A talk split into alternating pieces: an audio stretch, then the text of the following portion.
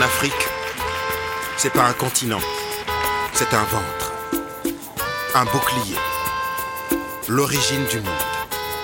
Elle a le front digne, un nez fier, et s'il eût été plus court, la face du monde aurait changé.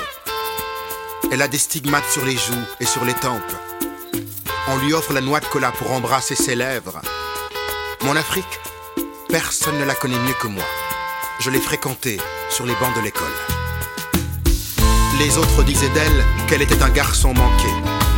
Moi, j'avais à l'idée qu'elle était, qu'elle est et qu'elle restera la Vénus qui ouvre le chemin pour les membres de son clan. Les autres disaient, c'est une fille. Elle était bien plus qu'un homme. Elle était une femme en devenir. Et elle s'appelait Dianke, mon Afrique. Alors, laissez-moi vous parler d'elle. Dianke. On raconte toujours mieux une histoire quand on aime. Celle de Dianke commence un jour comme un autre, quelque part dans mon pays.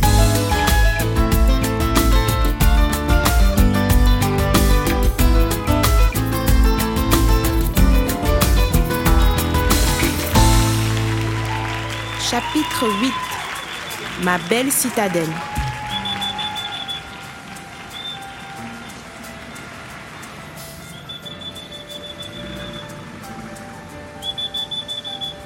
Dans mon pays, un seul pied ne peut faire le chemin. Au début, pour Dianke, la politique, c'était l'arbre à palabres des vieillards qui parlent pour deux, veulent refaire le monde pour qu'il tourne autour d'eux.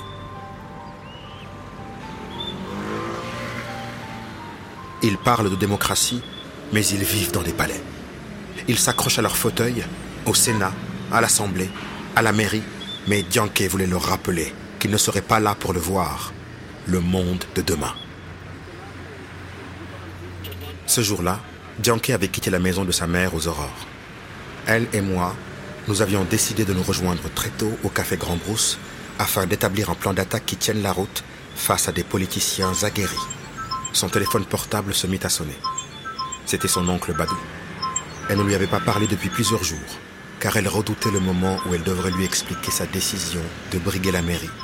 Elle, une jeune femme sans expérience, face à son grand frère Abbas, le maire sortant. Seul son oncle Badou était capable de la faire changer d'avis. Aussi était-elle fébrile au moment de décrocher. Allô, Dianke Tonton Badou, Comment vas-tu? Je vais bien et toi?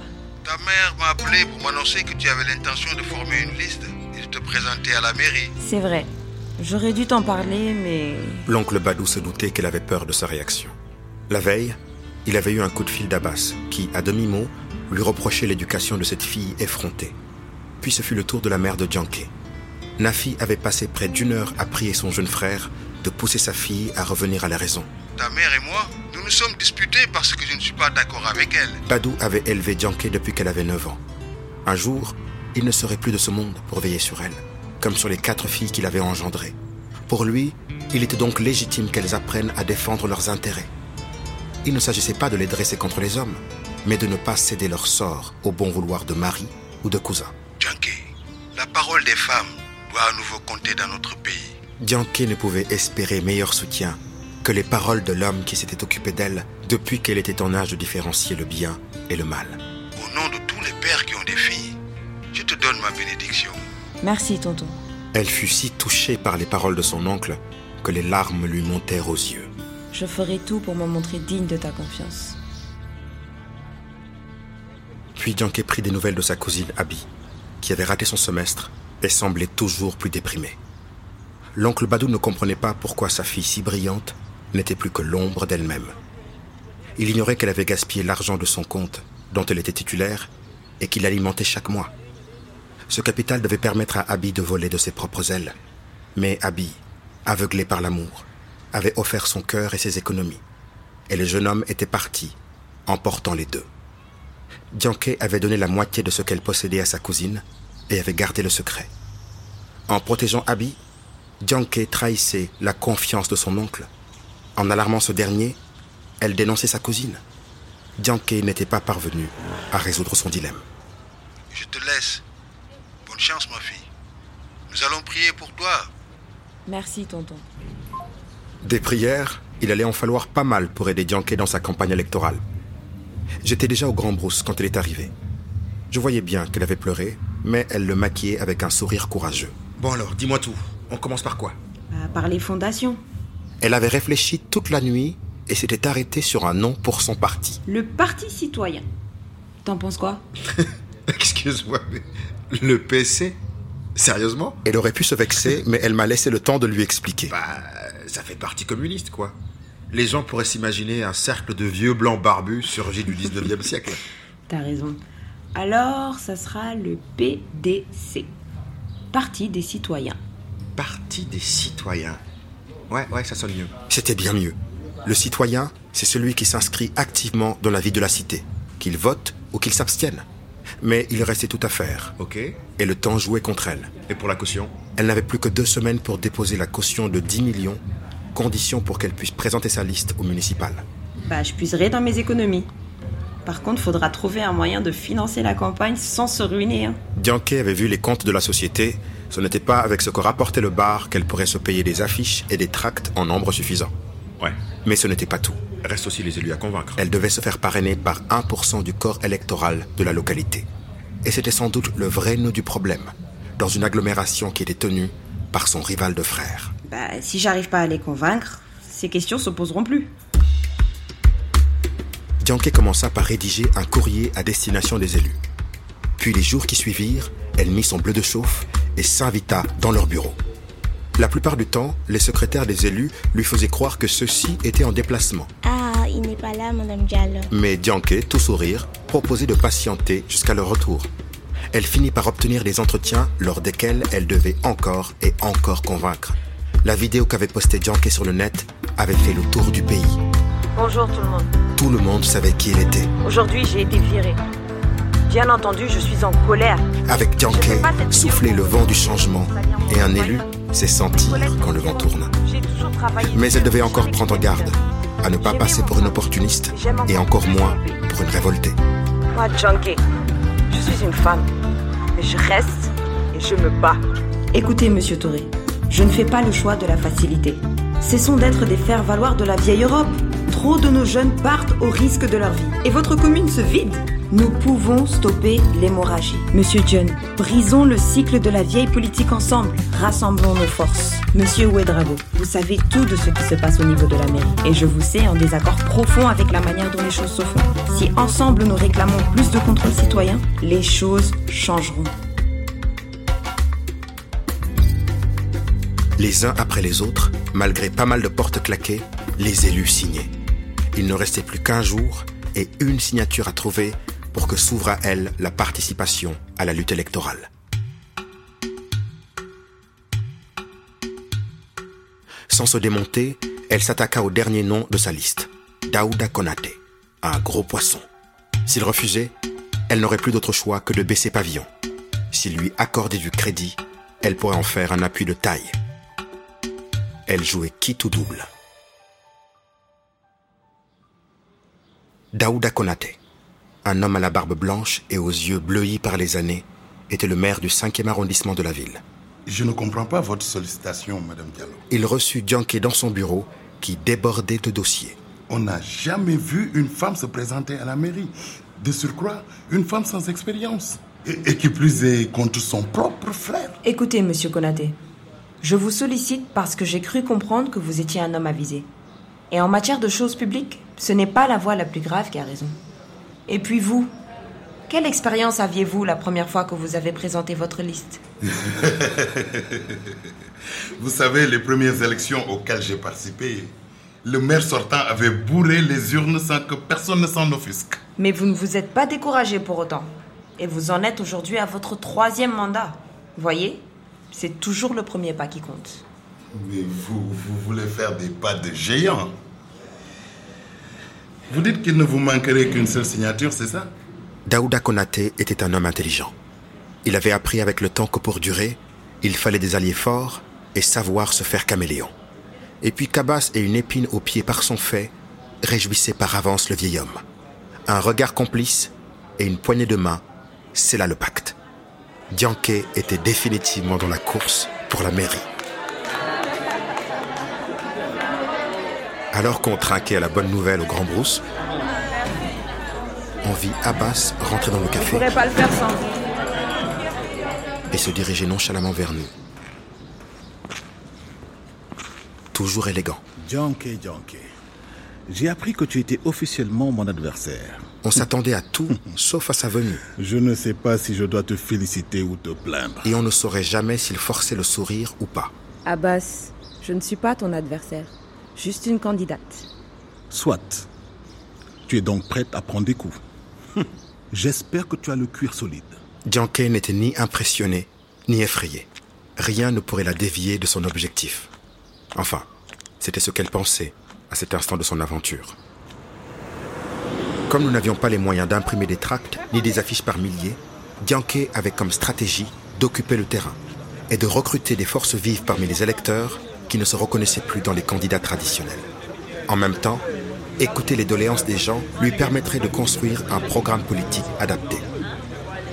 Ce n'était pas derrière un bureau et dans un entre-soi que l'on pouvait décider du sort des citoyens, affirmait-elle. J'avais donc fait jouer mes contacts pour organiser une réunion à l'université.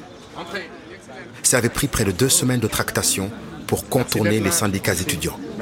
La majorité d'entre eux étaient à la solde de politiciens qui les payaient afin qu'ils soient leur relais. Souvent, ils n'étaient inscrits à aucun cours, mais bénéficiaient de chambres individuelles, alors que beaucoup d'étudiants devaient dormir à même le sol dans les couloirs du campus. Le jour du meeting, les jeunes étaient tout de même venus nombreux, à tel point que certains devaient écouter debout derrière les fenêtres. J'espère que vous allez bien aujourd'hui. Je me présente. Je suis Janke Diallo. Et aujourd'hui, je suis ici pour vous parler de ma candidature aux élections municipales. Malgré tout, Madame il n'était pas là pour boire ses Je paroles. vous écoute Pourquoi devrions-nous voter alors que le système nous apprend à être des corrompus? Écoutez, j'ai perdu mon poste parce que je refuse de me soumettre à la corruption. Par ailleurs, je ne cherche pas un troupeau de moutons, mais des citoyens avisés. Madame, le jour où on verra une femme diriger la prière, je voterai peut-être pour toi. Dianke contrait chaque objection d'un revers de parole. Vos mères dirigent tous les jours leurs prières vers vous pour vous offrir la baraka.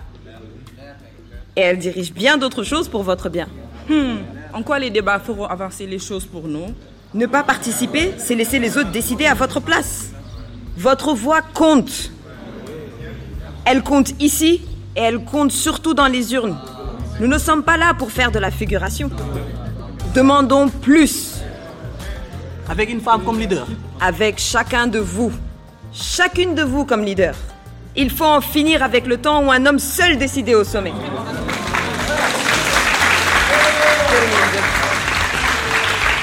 Merci à vous.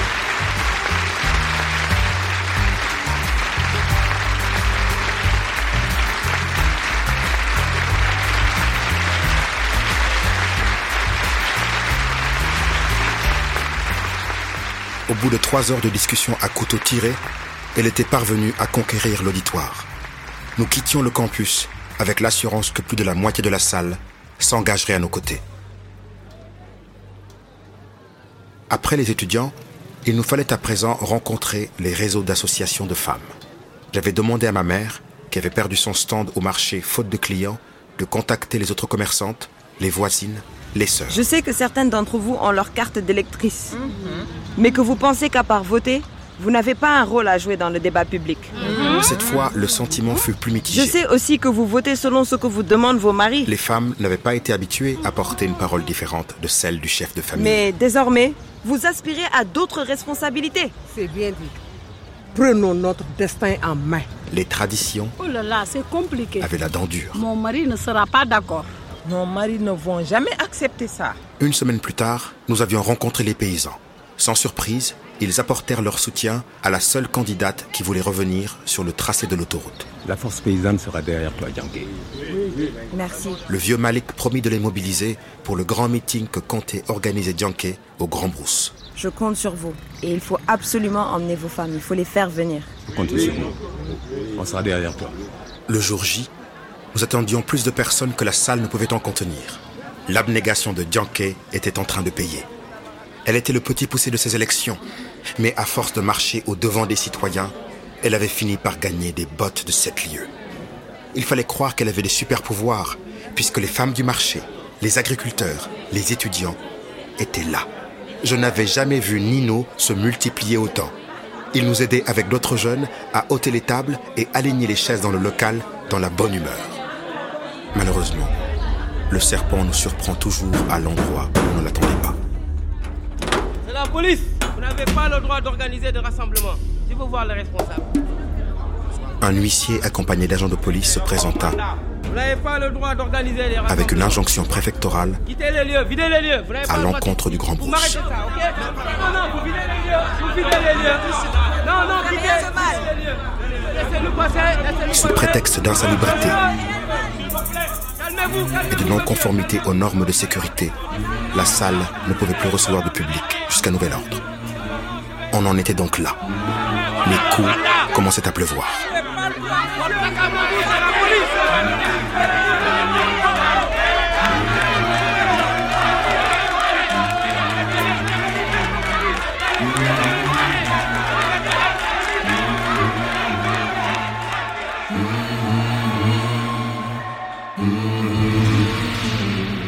Si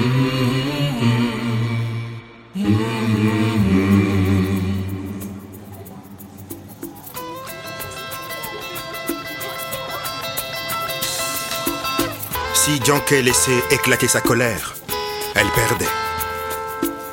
Si elle capitulait, elle donnerait raison à ses détracteurs. Elle se débattait, bousculait, sortait ses griffes dans la mêlée. On mesure rarement la fougue d'une lionne acculée. Dianke était plus féroce qu'elle n'en avait l'air. On parle toujours mieux de ce qu'on aime. Alors, je vous conterai à nouveau l'épopée de se